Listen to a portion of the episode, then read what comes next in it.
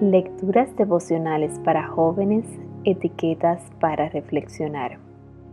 Cortesía del Departamento de Comunicaciones de la Iglesia Adventista del Séptimo Día, Cascue, en Santo Domingo, capital de la República Dominicana.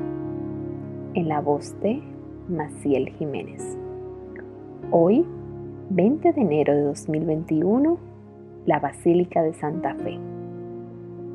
En Salmos capítulo 141, verso 18, leemos. El Señor está cerca de quienes lo invocan, de quienes lo invocan de verdad.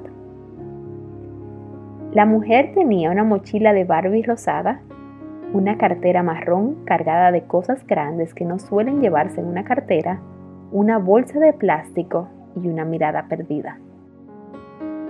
Abrimos juntas la puerta de la basílica y entramos con esa reverencia que caracteriza a los que saben que entran a un recinto sagrado. No porque el edificio en sí tenga algo especial, sino porque saben a quién fueron a buscar. Con la angustia, la desesperanza y la impotencia pintadas en un rostro de 35 años, prematuramente avejentado, se arrodilló dejó sus bártulos a la misericordia de los cuidadores del lugar y se entregó completamente a rezar. Era pleno mediodía. Adentro estábamos solo nosotras dos y aunque intercambiamos un par de frases cortas antes de entrar, decidí otorgarle ese espacio que me daba la impresión que necesitaba. Me senté unos bancos más adelante y aunque no recé y mis creencias probablemente diferían de las suyas, compartimos la sinceridad de corazón. Cinco minutos después, se fue. Un hombre me invitó a retirarme también. Apagó las luces, movió las llaves y cerró. Salí en silencio, pensando que ese día había conocido a una Ana moderna, pero también consciente de que no hay iglesias, ni catedrales, ni monasterios, ni mezquitas que puedan contener al Dios en el que creemos.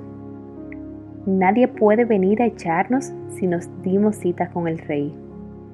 Podemos conversar con Él adentro, pero también del lado de afuera. Todos aquellos con quienes nos crucemos este mediodía estarán sumidos en sus propias preocupaciones y vivencias y tienen una necesidad. Presta atención. Quizás te encuentres con alguna Ana moderna por quien interceder. Quizá necesites volcar tu corazón como lo hizo ella. No dejes pasar, aunque sea un rato, para conversar con él.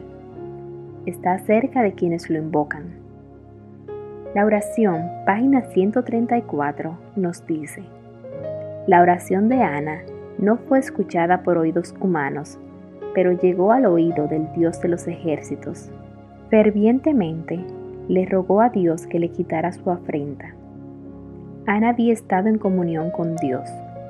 Creía que su oración había sido escuchada y la paz de Cristo llenaba su corazón. Hoy que esa misma paz llene tu corazón donde sea que estés.